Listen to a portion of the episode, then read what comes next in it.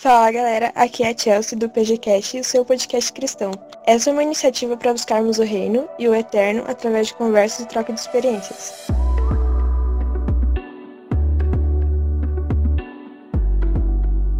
Estamos aqui com alguns convidados para discutirmos sobre um tema de extrema relevância na atualidade, a cultura do cancelamento e como o cristão deve portar-se perante isso.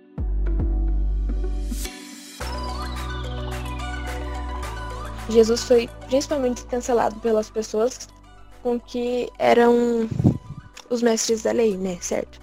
As pessoas que consideravam-se superiores a eles. A grande questão é, se nos dias de hoje Jesus aparecesse, fizesse um Facebook, um Twitter, um Instagram, será que nós cancelaríamos ele? Tem muitas ações que a gente faz no nosso, no nosso dia a dia é, que para as outras pessoas é como se a gente estivesse cancelando, sabe?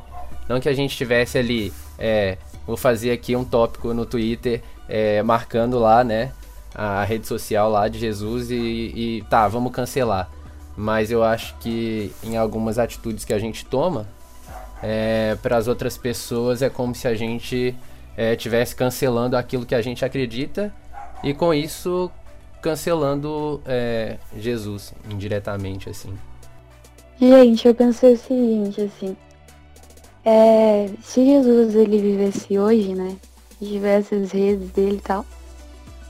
Eu fico pensando que se ele estivesse aqui hoje, ele não teria existido né, na época que ele existiu. Então, a gente não teria um conhecimento é, sobre quem era Jesus, essas coisas, a gente estaria na mesma situação que o povo de Israel. O povo de Israel. É, também, todo mundo é Israel, mas enfim, o povo tava lá é, aguardando o Messias. E a gente ainda ia estar tá esperando nessa promessa. Então, quando chegasse um cara falando todas aquelas coisas, é, eu fico pensando se, se eu seria do grupo dos fariseus ou se eu seria do, do grupo dos que iam ser humildes, né? E colocar o fardo sobre Jesus. Então é muito complicado. E fora que também tem muita diferença de tempo, né? Mas eu acho que eu, me conhecendo, dependendo do que se ele falasse alguma coisa que talvez fosse um assunto delicado para mim, pode ser que eu correria o risco de cancelar. Sabe, isso é bem pesado. É, eu vou um pouquinho no, na linha que a André estava falando que se a gente fosse imaginar se Jesus viesse hoje, tipo, seria melhor imaginar como se fosse na primeira vinda, né? Tipo, é, Jesus veio num contexto que era para avisar o povo de Israel, digamos que a última chance, né? Tipo, depois a gente vê pelas profecias e tal, estudando o livro de Daniel, que com a morte de Estevão, mais ou menos ali naquela época, o povo de Deus rejeitou a mensagem, né, de Jesus. E, tipo, você percebe que a estrutura religiosa daquela época tava uma estrutura bem legalista, né? Tipo, é, os fariseus eles colocavam as regras e tipo ser, ou quer dizer, ser não, é mostrar era mais importante do que ser. Eles davam uma importância muito grande para para se mostrar, entendeu? Tipo, eles ficavam orando lá no meio das praças, mas faltava o coração verdadeiro. E aí, por exemplo, quando Deus veio mostrar, Jesus veio mostrar mais esse lado do perdão, que para você se aproximar de Deus é um processo e não uma regra, não uma regra como os fariseus faziam, tipo, ah, no sábado não pode andar esses tantos dias. Ah, Jesus curou no sábado. Olha, ele transgrediu o sábado. Tipo, se aproximar de Deus é um processo, tipo, quando ele vem para mostrar isso, é, isso causa espanto nas pessoas. E tipo, será que se, se Jesus viesse hoje de novo, né? Para fazer todos os processos, será que nós como cristãos e, e tipo, a gente entenderia esse processo? Ou a gente negaria e acharia mais confortável é, tá dentro do padrão. Porque se for para estar dentro do padrão é só seguir uma fórmula e pronto, vai dar certo. Mas um processo é é, se entregar diariamente e negar o próprio eu. É muito difícil saber se a gente cancelaria. Porque nós temos o conhecimento. Então, tecnicamente não deveríamos cancelar. Mas e se a gente não tivesse o conhecimento?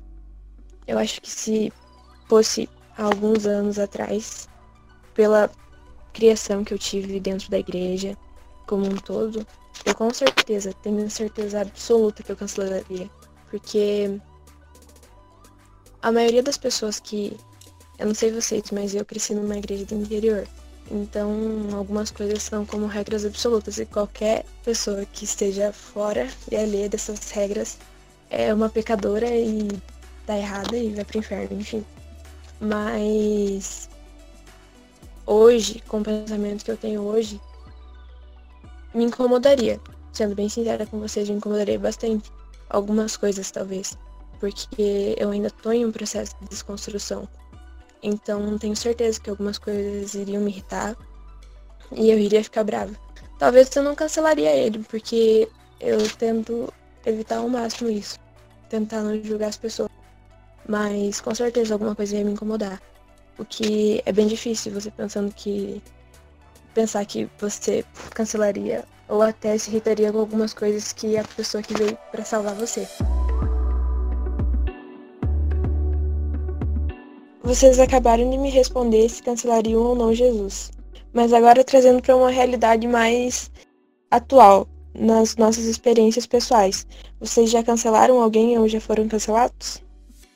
Ah, se já me cancelaram, eu não sei. Mas eu tenho muitas vezes pessoas me cancelarem. Mas enfim.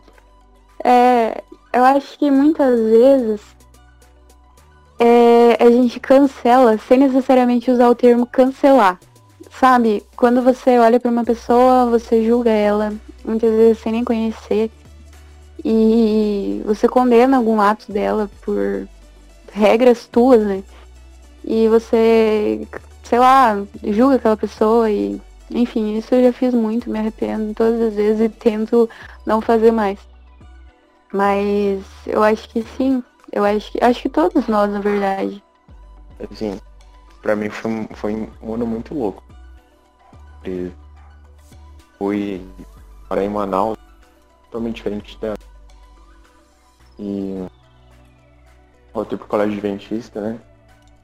Aí enfim, tinha um pensamento em relação a algumas coisas. E eu vi que não era bem assim. Mas o, o que aconteceu é que uh, eu lembro que tinha me relacionado com uma guria lá da sala. Eu não vou entrar em muito em detalhes, só que é, aconteceu que a gente foi conversar na física, aí ela me contou algumas coisas é, bem pessoais dela, né? E ela ficou muito emocionada acabou que na hora de ir embora ela acabou desmaiando. Aí deu maior confusão. Aí as amigas dela, tipo, começaram a falar, o que, que você falou pra ela, me acusando e tal, tipo, eu não falei nada. O que vocês conversaram? Eu falei, ah, não posso falar. Porque ela pediu pra não falar. Aí acabou que deu maior confusão.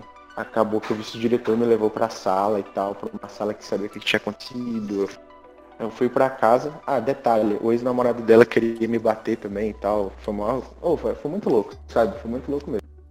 Aí eu cheguei em casa, de casa, e depois eu resolvi ir pra igreja, eu era uma quarta-feira.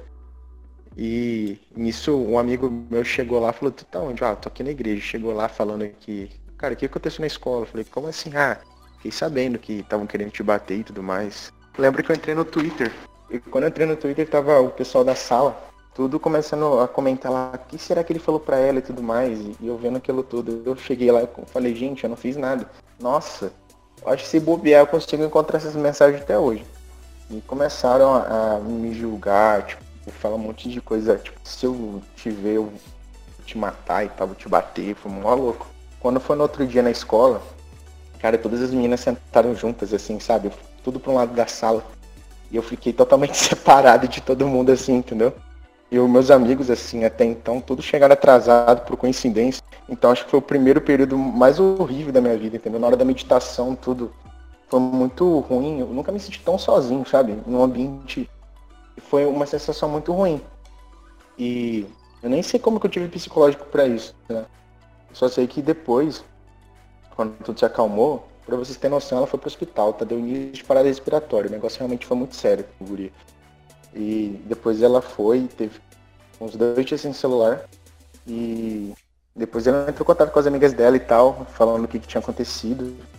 E, supor, de todas as meninas da sala, umas três eu acho vieram culpa. Entendeu? E é isso. Não, não critico nem nada, entendeu? Mas é muito ruim é, passar por essa situação. Eu, por eu já ter passado por isso, por uma situação de exclusão, eu evito fazer isso, entendeu? Apesar de eu estar lendo um artigo, umas coisas assim, eu ainda acho que ainda tem bastante preconceito em mim. E eu quero tirar isso. Mas não julgo, sempre evito. É aquela questão. Eu não gostei quando fizeram isso comigo e não quero que faça com outras pessoas. Eu acho que o negócio que o Bruno falou é mais ou menos. Eu, experiência que eu acho que tinha mais para mim, pelo menos quando eu estudava, assim, né? Fundamental, tá? Essa época. Se alguém fizesse alguma coisa errada, todo o grupinho virava cara e tal. E é aquele negócio de efeito manada, né? Se uma pessoa tá sozinha, às vezes, tipo, se o Bruno chegasse a conversar com alguém sozinho da sala, até as próprias meninas que estavam mais cara virada, tipo, nem tipo crucificasse tanto ele e tal, mas quando junto o pessoal vira um negócio agressivo, sabe?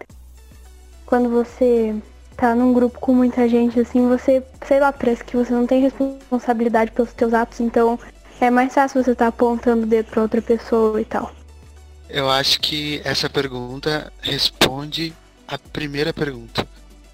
Porque Cristo mesmo falou que aquilo que fizer aos meus pequeninos fez a mim também.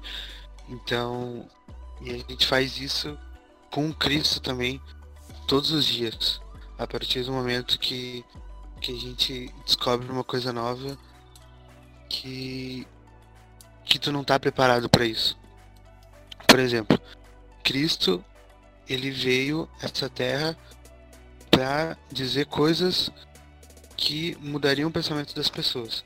É, os fariseus eles tinham as leis eles faziam orações em público e, cara, hoje a gente faz isso. Hoje a gente saiu uma matéria agora esses dias sobre um culto drive-in e, e, a gente faz lives e faz isso e aquilo e, e eu fico pensando assim, cara, e se Jesus viesse hoje e ele dissesse assim, não, eu não quero que vocês façam lives, eu não quero que vocês apareçam. Eu quero que vocês só orem por, pelas pessoas no quarto de vocês sem fazer nada.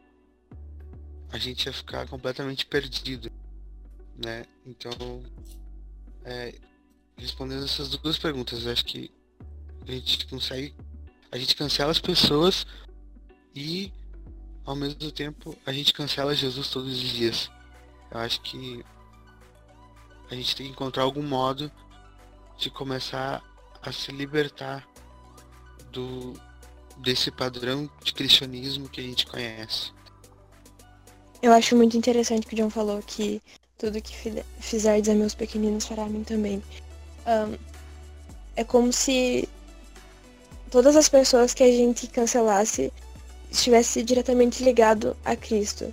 E se for pensar o tanto de pessoas, eu digo por mim, eu já cancelei na minha vida, caraca, eu já cancelei Jesus há muito, muito tempo e muitas vezes.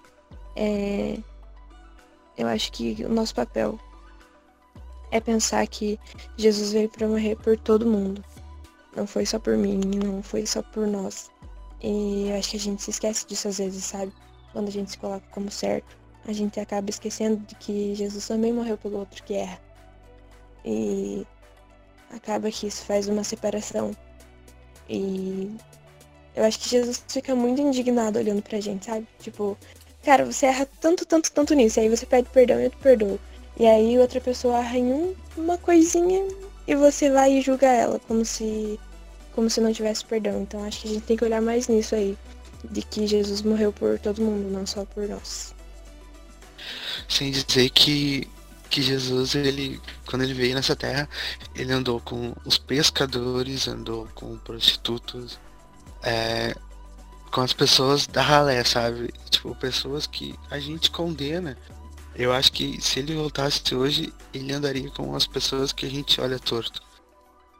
E cara, imagina, se a gente cancela, tipo, as pessoas por algumas atitudes, poucas assim.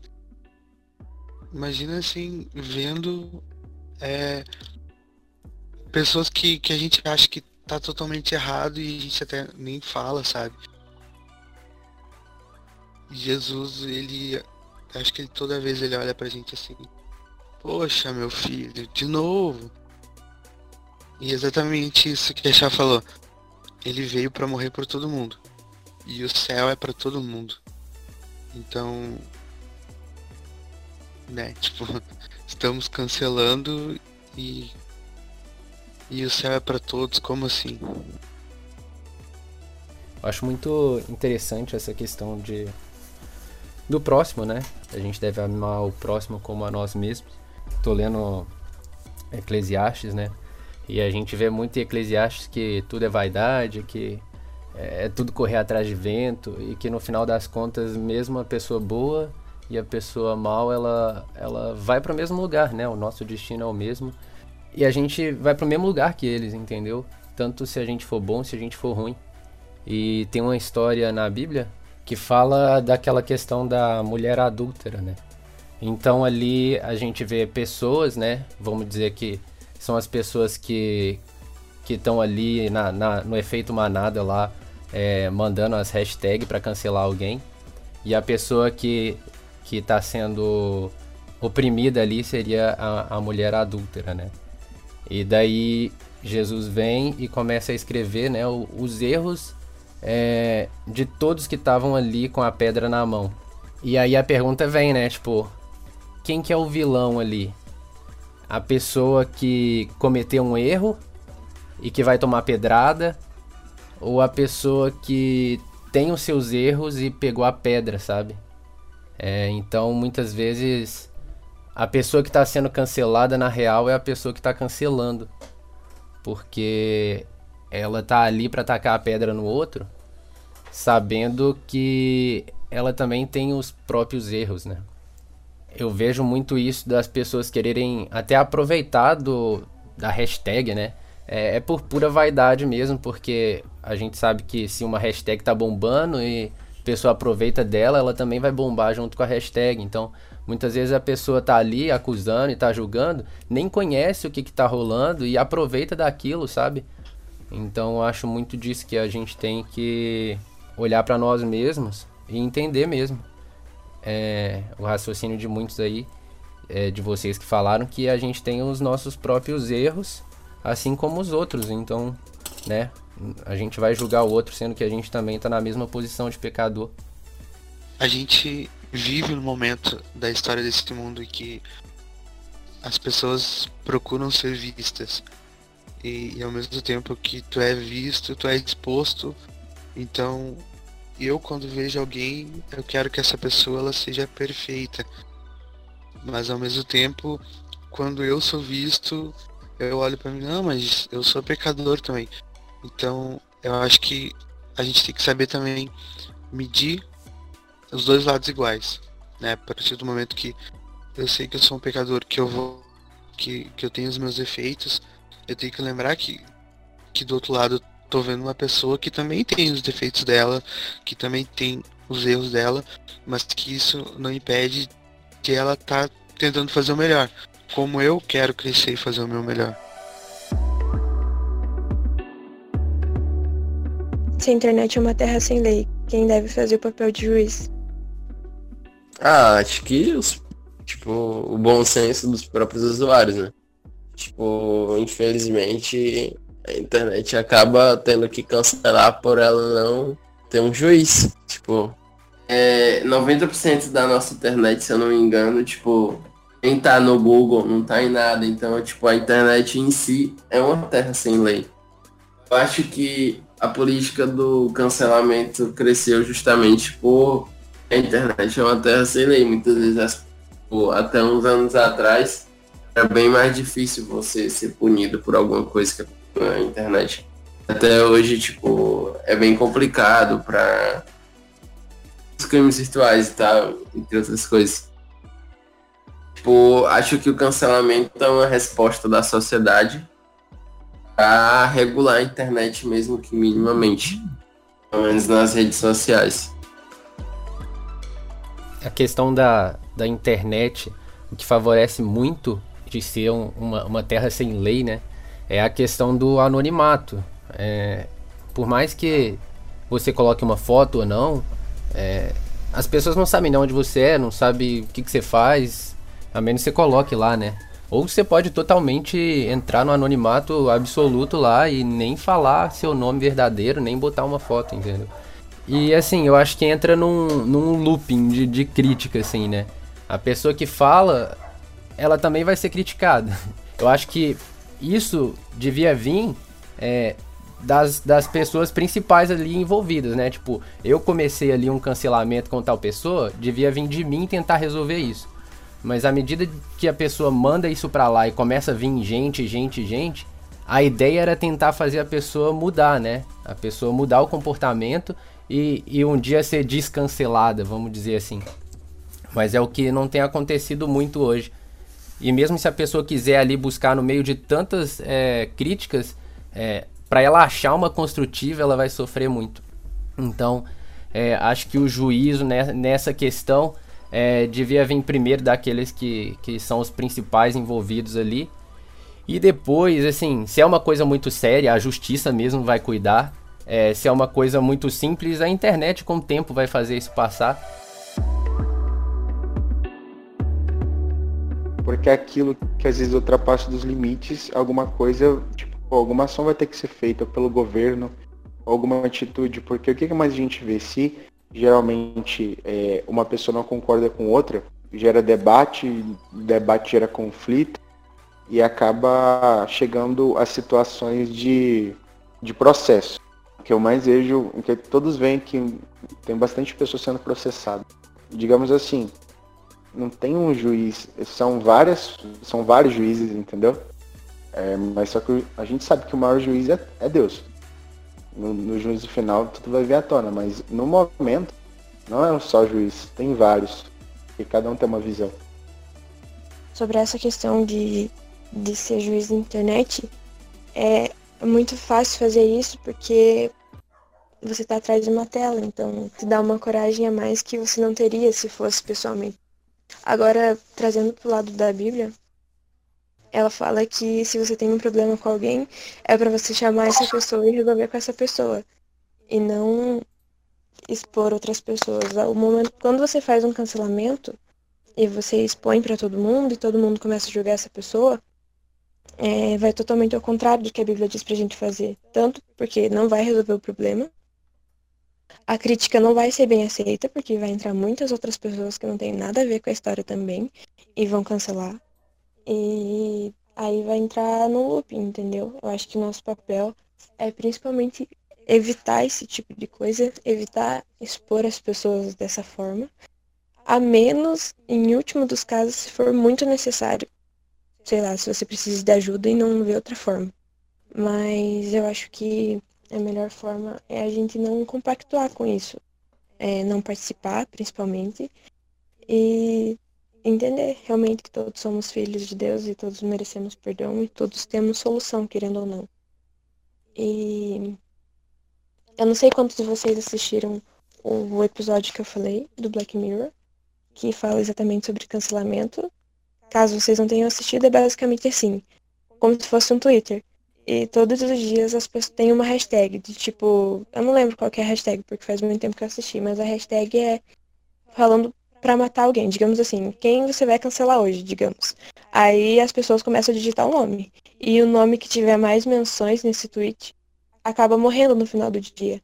É, quando eu assisti, me fez pensar muito sobre as ações que eu tomei e as pessoas que eu já cancelei se fosse baseado na, nos meus tweets e nas pessoas que eu cancelei, quantas pessoas teriam morrido? Eu seria culpada pela morte de quantas pessoas? Acho que esse episódio faz muito pensar sobre as consequências, porque às vezes a gente cancela alguém ou fala mal de alguém ou etc, etc na internet e acaba que as consequências não vêm, porque o tempo vai levar, igual o Capone disse. Mas quais são essas consequências que a gente não vê? As consequências que ficam marcadas nas pessoas e a gente não consegue mensurar o estrago que a gente faz. Eu vejo o lado também de que o ideal é ficar fora, né, dessas discussões. Mas eu vejo que com essa coisa toda de, de cancelamento, eu vejo que tem gente que se sente meio que pressionado. Porque vamos dizer assim, se eu não não compactuo com aquela com aquele movimento de cancelamento, então quer dizer que eu tô passando um pano naquilo, sabe? Eu acho que isso vem na cabeça de muita gente. Tipo assim, ah, mas se eu ficar quietinho na minha, as pessoas vão achar que é, eu tô aprovando isso, sabe? Eu tô aprovando esse comportamento. E eu vejo que muita gente segue é, é, essa, eles chamam de cultura, né? Cultura do cancelamento. Eu vejo que muita gente segue isso porque fica com medo de acharem que, que tá passando pano, né? Eu tentei achar aqui o, o versículo, mas eu não achei. É, eu tava vendo um vídeo, eu até comentei que eu sempre vejo um videozinho logo depois do livro que eu tô lendo, da, da Bíblia, né? É, e, e nesse vídeo fala exatamente desses extremos, né? Porque povo via muitos extremos. Ou você é, é totalmente a favor daquilo, ou você é totalmente contra aquilo. Mas as pessoas esquecem que no meio tem o diálogo, né? É isso que eu não lembro exatamente todos que falaram, mas é, a solução mesmo seria o, o, diálogo, da pessoa não expor a outra e chegar na pessoa e falar, olha, eu não gostei desse comportamento seu, entendeu? Por causa disso, disso e disso. É, e eu acredito que vai chegar um momento que a gente que vai estar tá sendo os cancelados e vai ter pessoa que vai chegar na nossa cara e vai apontar o dedo e vai julgar a gente por um comportamento nosso, um comportamento bom, mas que para eles é, são ruins, é, comportamentos ruins. Eu tô falando assim da, da nossa religião, do que a gente acredita, que mais para frente a gente sabe que a gente vai ser perseguido. Tem que estar tá preparado para lidar com isso.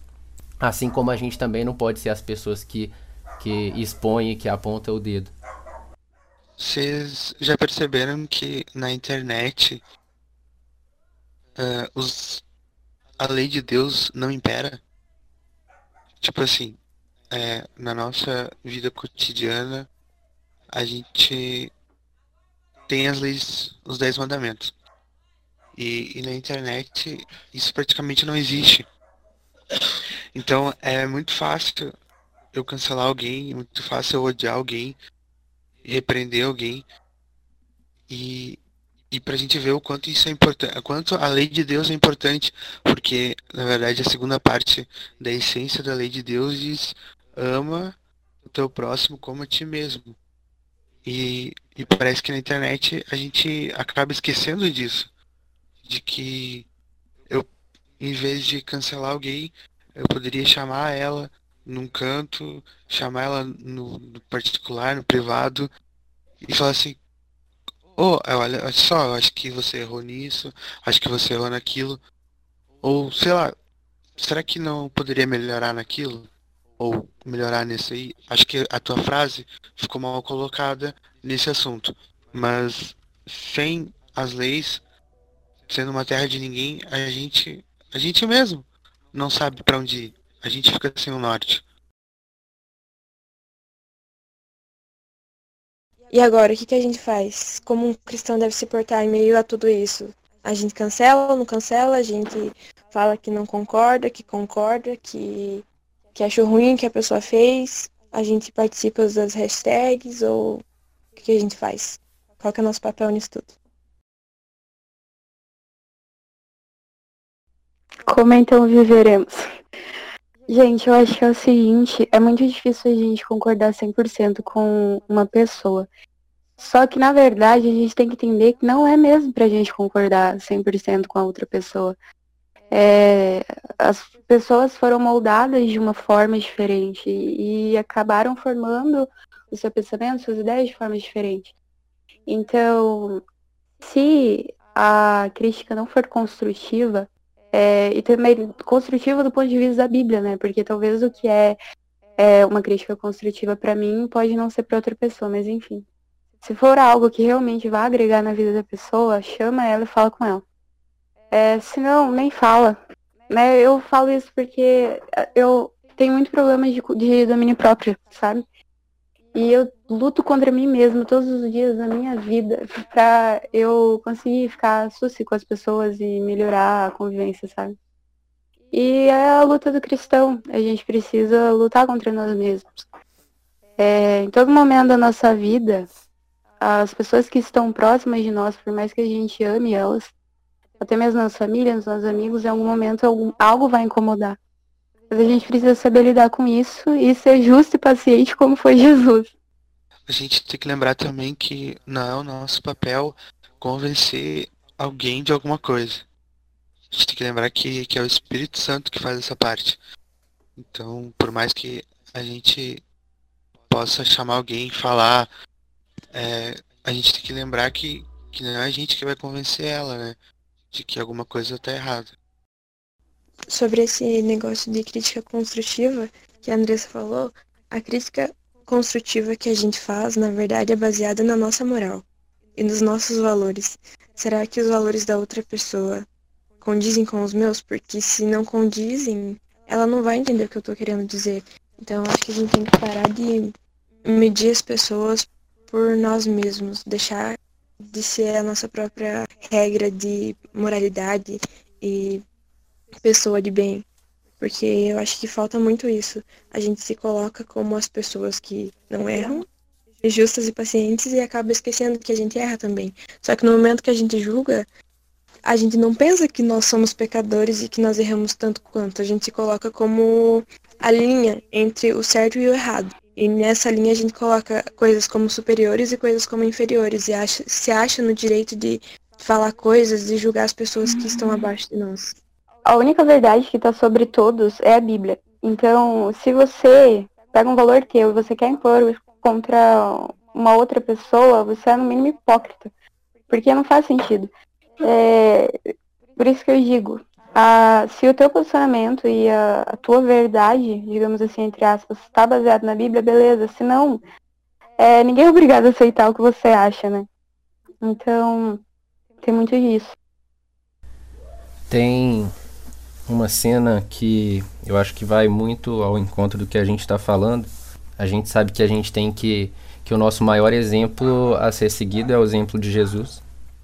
É, e a cena que ele tá ali na cruz com aqueles outros é, que foram punidos, né? Eles, eles tiveram a sentença deles. Um deles mesmo fala que ele, eles mereciam estar tá ali, porque é, aquela foi a, a sentença deles. E Jesus ele não chega pro. Eu não sei se eles são assassinos, se eles são ladrões, eu sei que eles são malfeitores. Ele chega para eles e ele não fala: olha é, eu tô te condenando porque você tá aqui por causa de um crime que você cometeu. Eu acho que a nossa atitude é de mostrar para os outros e, e fazer eles conhecerem o que é o certo, porque não adianta a gente falar que eles que eles estão errados sem sem eles saberem por que, que eles estão errados, né? É, e Jesus foi um exemplo vivo disso. Tanto que Enquanto um dos, dos que estava ali crucificado estava ali blasfemando, o outro chegou e falou: Nem aqui, na mesma condição, você caiu na real para entender que a gente está aqui porque a gente cometeu um erro. Jesus não precisou de falar para ele que ele cometeu um erro. Mas por ver que Jesus estava ali, inocente, sendo julgado por um, por um crime que ele não cometeu, o cara caiu na dele e falou assim: Nossa, é, eu, eu, eu cometi muitos erros é, e eu reconheço que o certo seria ser como você, entendeu? Então acho que a gente tem que apresentar Jesus, a gente tem que apresentar é, que existe esperança para todo mundo, para quem errou, para quem não errou, para quem foi cancelado, para quem está sendo cancelado.